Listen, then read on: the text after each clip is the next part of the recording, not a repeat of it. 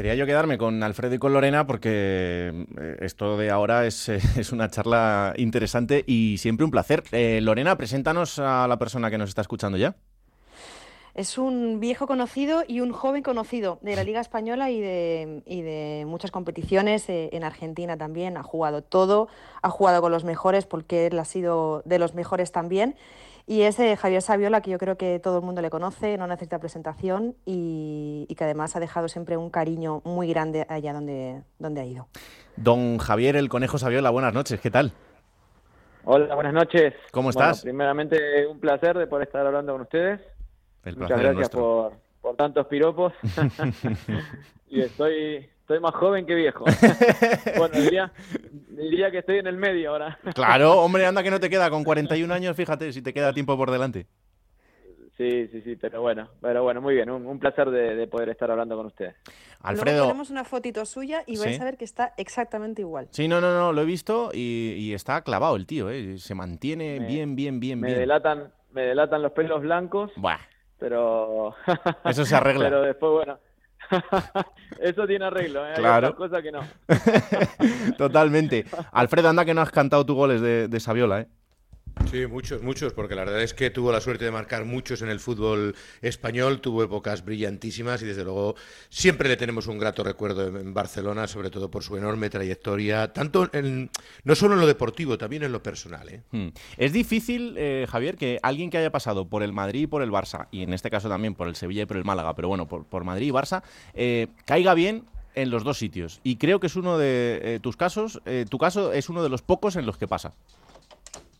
Sí, sí, bueno, es, eh, no es normal, ¿no? Porque, porque siempre digo, ¿no? Que hay tanta rivalidad.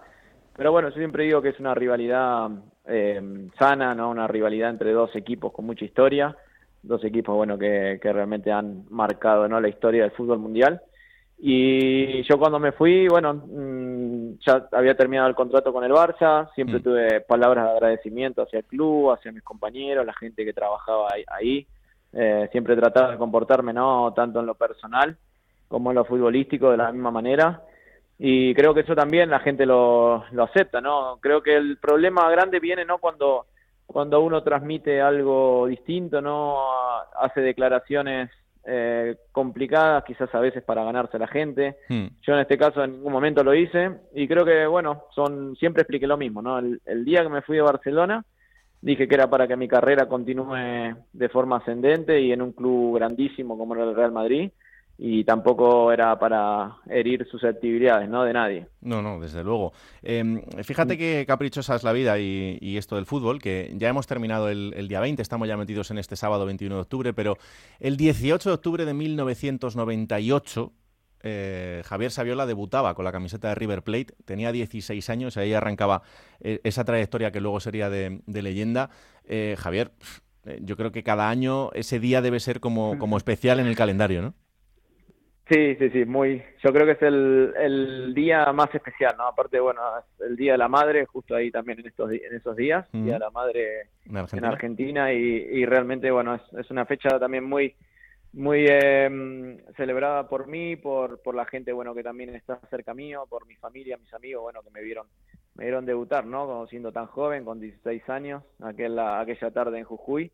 Y bueno, y ahí fue, como vos decís, a donde se abrió el camino hacia lo que fue toda mi carrera, ¿no? Porque yo digo que fue fue el primer eh, impulso, fue donde, aparte, bueno, de entrar y justo tener la, la, la fortuna, ¿no? De poder marcar un gol también. Yo creo que fue la fecha más importante, ¿no? De mi carrera, Hmm. porque fue el comienzo de, de todo lo que vino después. ¿Te imaginabas lo que vendría después o en ese momento no lo pensabas? No, no, no, en absoluto. Y tampoco pensaba en jugar, ¿no? En ese día. Eh, yo recuerdo que había cinco delanteros, ¿no? Por delante mío. eh, y bueno, yo era el delantero que estaba, digamos, como, como si fuera el, el Barça Athletic, ¿no? Ahora mismo. Sí. Y no tenía mucha no tenía no tenía la sí sí te- sí confiaba no en que podía llegar en algún momento pero no en ese momento no y realmente bueno se fueron lesionando fueron quedando delanteros en el camino y bueno llegó llegó la hora no yo siempre digo no el tren pasa una vez hay que subirse y bueno me subí y realmente bueno fue fue la tarde gloriosa para todo para todo chico de 16 años no que comienza que realmente, bueno, eh, yo había nacido en River, me crié de los ocho años, ¿no? Que estoy ahí y por eso, bueno, fue, fue más lindo todo. Claro.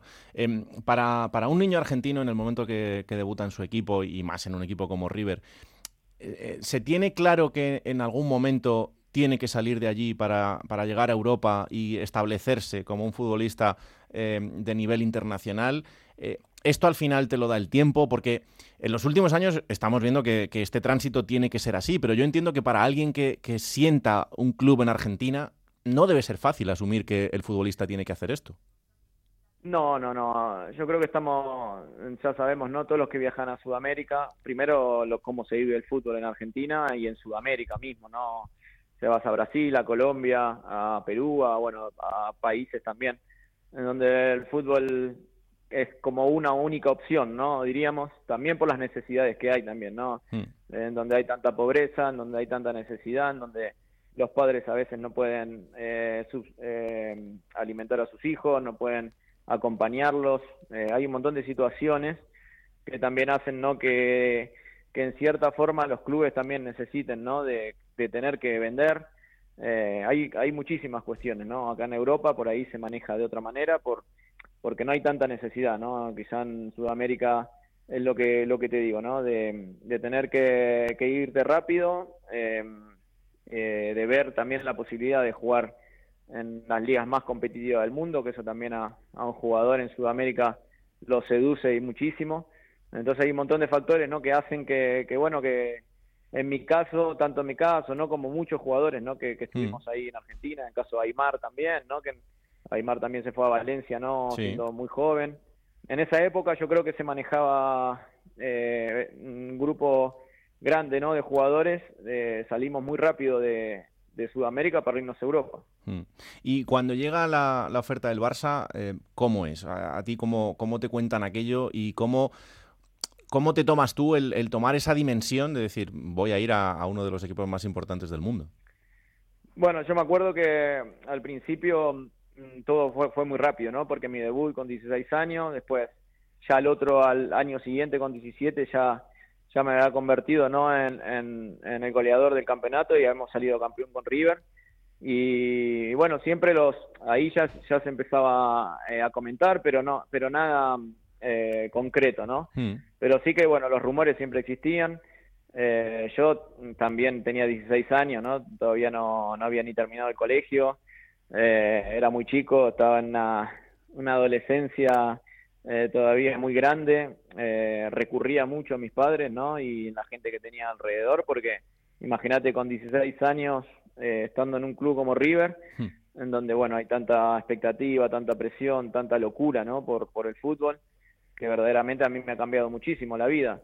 Y, y realmente cuando empecé a tomar conciencia, ¿no? De que el Barça había, había puesto ya su confianza fue después del Mundial Sub-20, ¿no? Nosotros terminamos, empezamos el mundial, ya existía rumor y a medida que iba pasando el tiempo, ya, ya bueno, ya venía, había venido gente, ¿no? A ver los partidos, ya había venido eh, directivos del Barça, entonces ya ahí yo creo que en el mundial sub-20 hmm. fue donde se, se, comenzó a concretar, ¿no? La historia en el Barcelona. Alfredo, ese Barça no era sencillo, era el Barça del año 2001, arrancando la década del 2000, y, era un Barça de, de una transición extraña. Sí, con mucha presión para los jugadores. Yo recuerdo precisamente eso, la enorme juventud de Saviola y el peso sobre sus espaldas. Es decir, vale, es verdad que vino a un precio importante, se pagó por él un traspaso significativo porque era uno de los futbolistas más importantes que había en el mercado, pero no dejaba de ser un niño, como él dice, que acababa de explotar en River junto con, con Aymar y, tener toda la responsabilidad de tantas y tantas portadas. Por eso yo no sé, Javier, si realmente eh, te ves reflejado un poco ahora cuando ves a Lamin Yamal, cuando ves a Gaby, estos chicos que incluso son casi casi tan precoces como tú, un, poco todo lo que están viviendo, ¿no? Sí, estaba pensando exactamente lo mismo, ¿no? Se me había pasado por la cabeza Lamin, que bueno, el año pasado estuve vinculado con el Barça, ¿no? En, ser segundo entrenador, ¿no? De, del juvenil A y muchas veces lo veía reflejado en mí, ¿no? Nosotros nos sentábamos a hablar yo le explicaba bastante todo lo que había vivido, me encantaba charlar con él porque, bueno, nosotros parecíamos que estuviéramos viviendo una vida muy parecida en, en lo que es el, de debutar tan rápido y de que haya tanta expectativa. Y, bueno, eh, creo que es, es, difícil, ¿no? Es muy complicado, ¿no? Porque con, con 19 años eh, llegar a un club como el Barça, eh, ya del momento que llegué al aeropuerto fue una locura. Y bueno, una vez que llegué al estadio, bueno, ya era al, al Camp Nou, ¿no? De ver tanta gente con tanta expectativa, eh, saber que llegaba a uno de los clubes más importantes del mundo. Y, y realmente, bueno, mm, con 19 años intenté, lo, intenté hacerlo lo mejor posible, ¿no? Eso está clarísimo. Y bueno, después el tiempo me creo que me, me fui adaptando lo más rápido, ¿no? Teniendo compañeros importantes, ¿no? Como fue Xavi. Xavi fue importantísimo, ¿no? En mi llegada porque sin duda, bueno, fue, eh, eh, uno siente, se siente solo, ¿no? Al llegar, ¿no? Y teniendo un compañero como él, la verdad que me simplificó bastante las cosas. Y, la figura de Xavi, ¿no, Lorena? Que al final, em, justo ahora lo, decía Javier, eh, qué importante, no solo en, la llegada de, Saviola, sino en, esa adaptación para toda esa gente que, no pertenecía a lo mejor al grupo de jugadores que ya eran estrellas y, que, y mm. que eran muy necesarios. Claro, porque además lo está diciendo constantemente, son 19 años, o sea, no podemos ponernos ahora mismo, o sea, nos imaginamos a nosotros con 19 años y no podemos pensar, imaginarnos a 10.000 kilómetros de casa, eh, lejos de nuestra familia y, y Xavi fue una persona eh, que te ayudó no solo en lo futbolístico, ¿no? también en, lo personal, sobre todo en los primeros, las primeras semanas que fueron realmente muy duras para ti. Sí, sí, sí, por eso le, siempre soy agradecido, ¿no? Creo que uno en la vida no tiene que olvidarse ¿no? la gente que realmente está en los momentos más complicados. ¿no? Sabemos que nuestra carrera es muy fácil, ¿no? Eh, cuando uno hace goles o cuando uno le va bien, estar ahí atrás. Pero Xavi, bueno, fue totalmente distinto, ¿no? Se, me ayudó muchísimo ¿no? en momentos tan, tan complicados, ¿no? Porque después de haber eh, fichado por el Barça, bueno, yo la semana siguiente ya tuve que volver otra vez a, Argentina, bueno, ahí falleció mi padre, volver otra vez, ¿no? Con mi madre solos, pasar el duelo, ¿no? Ahí en, en Barcelona, y fueron momentos complicadísimos, ¿no? En donde uno con 19 años tenía que tener la cabeza en hacerlo lo mejor posible en lo profesional, pero bueno, después sentía un, una, una soledad, una tristeza muy, muy grande, ¿no? Por, por no tener quizá, ¿no? A la persona más importante, ¿no? Al lado en donde uno más lo necesita, ¿no? Y ahí estuvo la, Tuvo Xavi, su familia también, su familia ha sido importantísima porque se han brindado, eh, me pasaba mucho tiempo ¿no? En, la casa de ellos, así que bueno, creo que como te dije anteriormente, una de estas cosas no, no hay que olvidarse y hay que, y hay que saber que las personas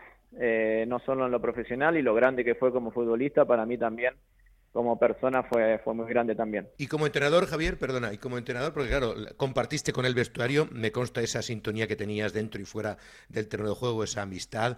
Has sido tú también, estás em, empezando tu carrera como entrenador. ¿Qué estás viendo en el Xavi entrenador? ¿Estás viendo reflejado lo que creías? Eh, eh, ¿Crees que es un, técnico más moderno o, que se aparta un poco del estilo Barça como algunos opinan? ¿Cómo, lo ves? Bueno, nosotros mm, en, en nuestra historia, en la parte futbolística, sabemos quién va a ser entrenador y quién no, ¿no? En, cuando estamos en, época, ¿no? De profesional. Porque, bueno, ya sabemos, ¿no? Los jugadores que están viendo un partido, ¿no? Y ya están, pareciera que estuvieran dirigiendo ellos, eh, tácticamente ya lo, lo veías con otra cabeza. Eh, yo creo que, bueno, mm, yo sabía y, y mucha gente, la gente que estaba al lado de él, ¿no? Que en un futuro iba a ser técnico, ¿no? Porque le gusta, le apasiona se siente muy cómodo, ¿no? Más ahora en el Barça, ¿no? En donde tiene una, una la filosofía de vida que él llevó desde muy chiquito, eh, se asemeja, ¿no? A todo lo que él quiere, ¿no? Para su equipo, porque él nació, ¿no? En, en el Barça, entonces sabe, ¿no? Sabe cada rincón cómo piensa, ¿no? La, la gente, cómo piensa eh, cada jugador, bueno. Yo creo que, que, es el técnico ideal, ¿no? Para, para estar en un club como, como el Barça, ¿no? Por la filosofía que tiene, por cómo se juega, y bueno, yo le deseo lo mejor, ¿no? Después, bueno, el tiempo dirá, ¿no? Si, hmm. si lo hace mejor o peor, pero como amigo, realmente yo con Xavi a veces no, no me puedo poner en el, en el lugar no de profesional, sino que hablo un poco más de, del lado del corazón, ¿no? Eh, Ronaldinho no era de los que parecía que iba a ser entrenador, ¿no?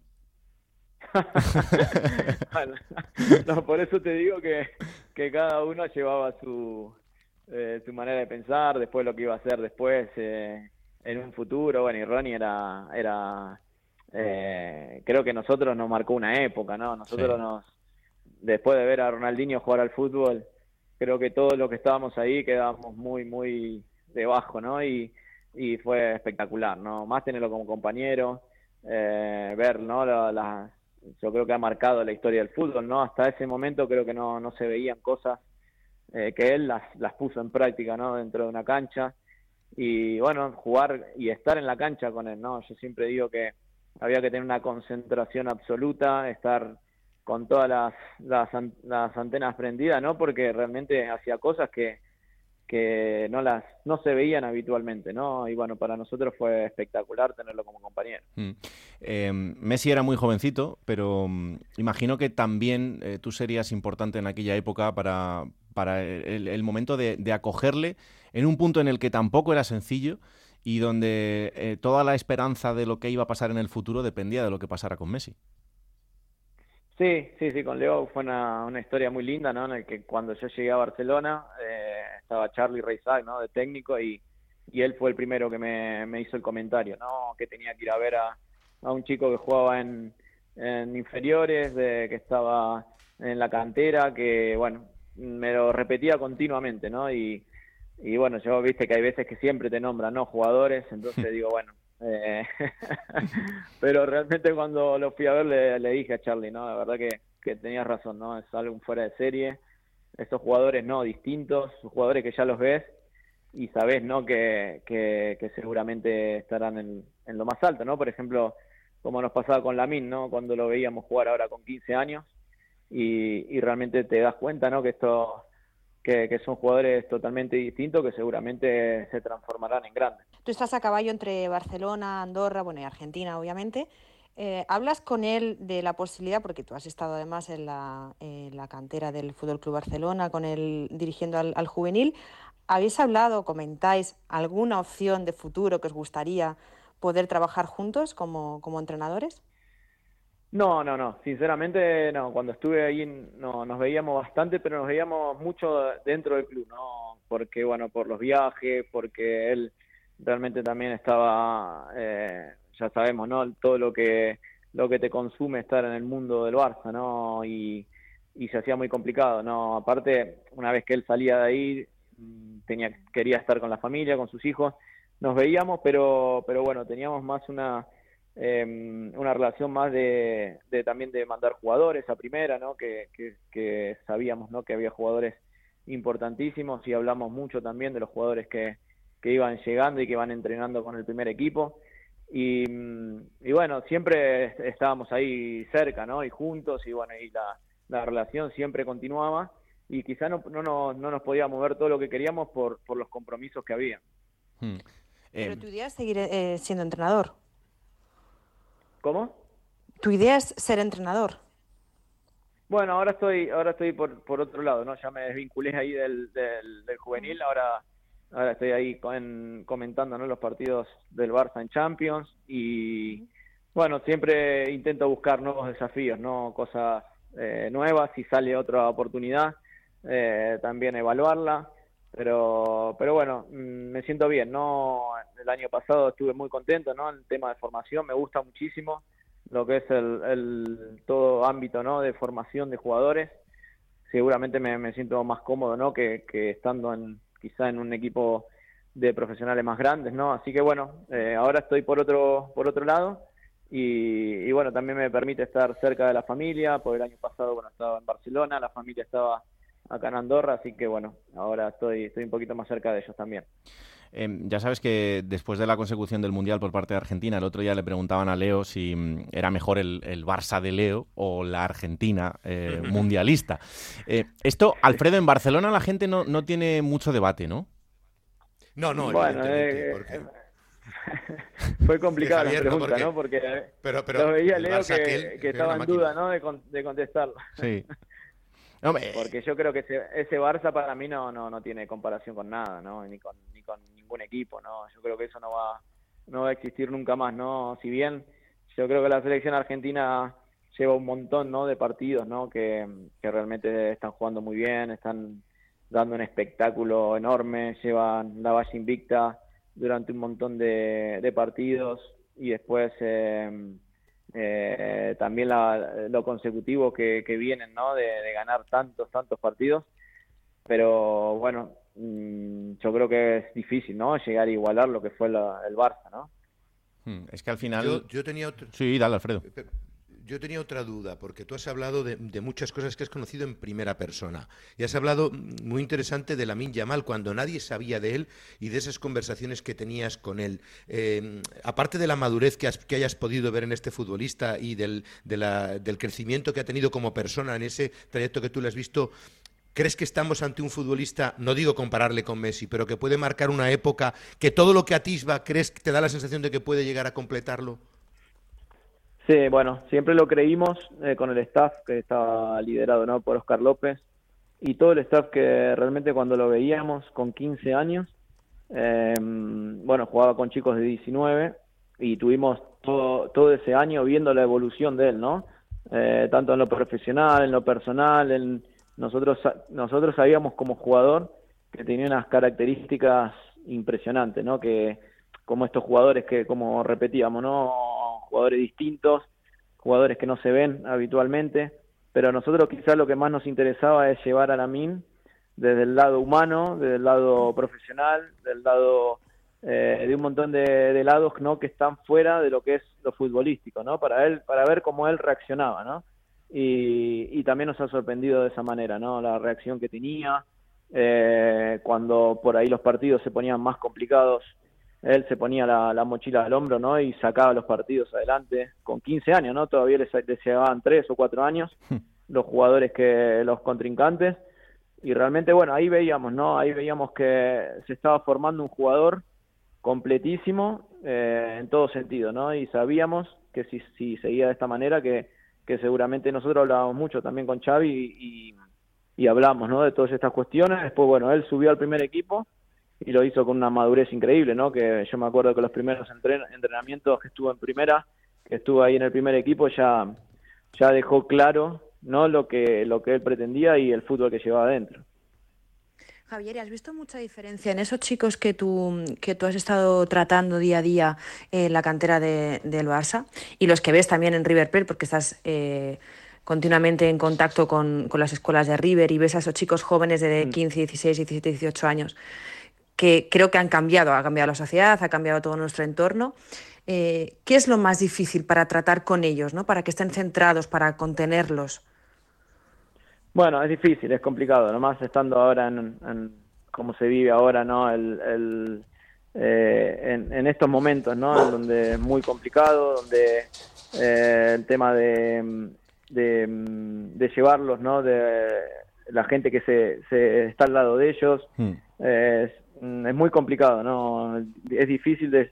Yo hablamos mucho con los chicos, ¿no? De mantener los pies sobre la tierra, de de mantener la humildad, que bueno, nosotros siempre nos caracterizamos por eso, ¿no? De, de, mm, que tengan valores, ¿no? Que es lo más importante, ¿no? Pues es ahora con tema de redes sociales, de un montón de cosas que hay dando vueltas, ¿no? Que, que de representantes, no no hablo de todos, ¿eh? pero pero sí, que, que, bueno, es, pero pero los hay, ¿no? Y, y por ahí se manejan de se manejan de otra manera, ¿no? Entonces es muy difícil eh, hacerle entender, ¿no? Al chico es que, bueno, que hay una parte futbolística, después hay una parte personal, profesional, y que bueno, nosotros intentábamos hacer eso, ¿no? Del lado nuestro era aconsejarlos, era estar ser, muy cerca a ellos, eh, saber de que tienen que escuchar a sus padres, que tienen que hablar siempre con, con mucho respeto y bueno, siempre intentamos inculcarle eso, ¿no? Que era que es lo más importante, ¿no? Cuando sos chico creo que es la base para que después te vaya bien, no, no solo en la, en la parte futbolística, ¿no? sino también en humana. Claro. Eh, Saviola, te pregunto por la figura de, de Scaloni, ¿no? Eh, lo que supone también para él el haber llegado a la selección, eh, como casi siempre en Argentina, en otro momento también complicado, eh, hacer la campeona del mundo. Qué importante para él el, refuerzo del título, tanto para Leo como para él, ¿no? Y caminar de la mano en este sentido. Sí, bueno, lo de Scaloni fue, fue increíble, ¿no? Porque nosotros lo tuvimos de compañero, ¿no? En, en Las Rosas, en Madrid. Me acuerdo que, bueno, nos sentábamos al lado y, bueno, y después al tiempo, ¿no? De, verlo salir campeón del mundo fue increíble, ¿no? Y eh, después a Monse también, Monse Tomé la teníamos, la teníamos ahí también cerca y, y realmente, bueno, fue, fue increíble verlos a los dos, ¿no? Lo de Scaloni fue fue mm, tremendo, ¿no? Porque realmente ver a ver a un técnico, ¿no? Que haya cambiado la cara, ¿no? De, de la selección argentina como la cambió, la, eh, la selección venía, ¿no? De, de perder algunas finales, de tener un equipo en el que, bueno, ya la gente no, no tenía demasiada confianza por cómo se iba dando en, en los últimos años, ¿no? De, de haber tanto cambio de jugadores, tantos técnicos. Mm. Y Scaloni le dio el equilibrio, le dio mucha confianza, le dio un fútbol eh, muy exquisito, ¿no? En el que ahora Leo también se siente muy feliz dentro del equipo en todo sentido. Eh, así que bueno, yo creo que eh, está haciendo historia, se está transformando, ¿no? En uno de los grandes técnicos, ¿no? Que ha dado la historia de, nuestro fútbol y realmente bueno ojalá que sea así que siga de esta manera no porque bueno yo lo he tenido como compañero y, ojalá que bueno pueda seguir por esta senda de éxitos. Desde luego. Y en, este momento de Argentina trascendental también en el que tiene que, elegir su futuro este fin de semana, eh, algo como el Mundial, ¿qué ha supuesto para, para el país, no solo futbolísticamente, sino también socialmente? Bueno, todos, lo que vimos todos, ¿no? Que durante tres meses o cuatro meses o lo que duró, todos los festejos y demás, creo que la gente se, se evadía un poco de cómo se vive el país, ¿no? Donde todos tenemos familiares, donde todos tenemos amigos, sabemos las dificultades, ¿no? Que, está teniendo nuestro país en, en todo sentido, ¿no? La gente eh, está muy triste, está eh, con, eh, con un rumbo bastante no, no claro, ¿no? No ve el futuro para sus hijos tampoco.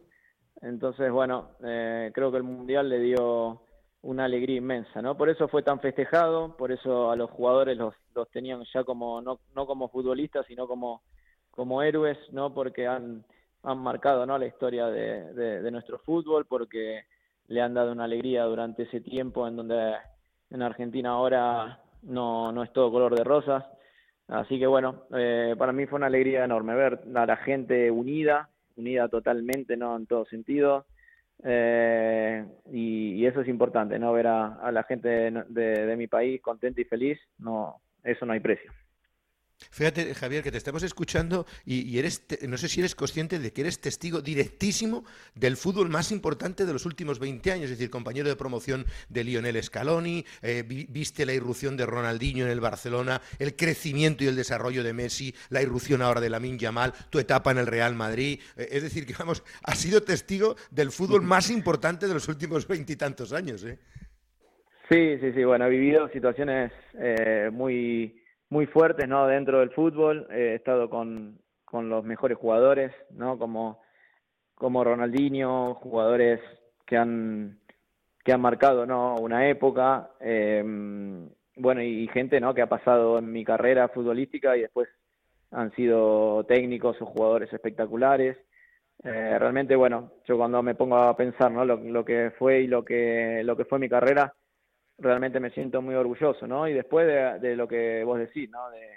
De, haber eh, compartido vestuario, de haber pasado por clubes tan importantes.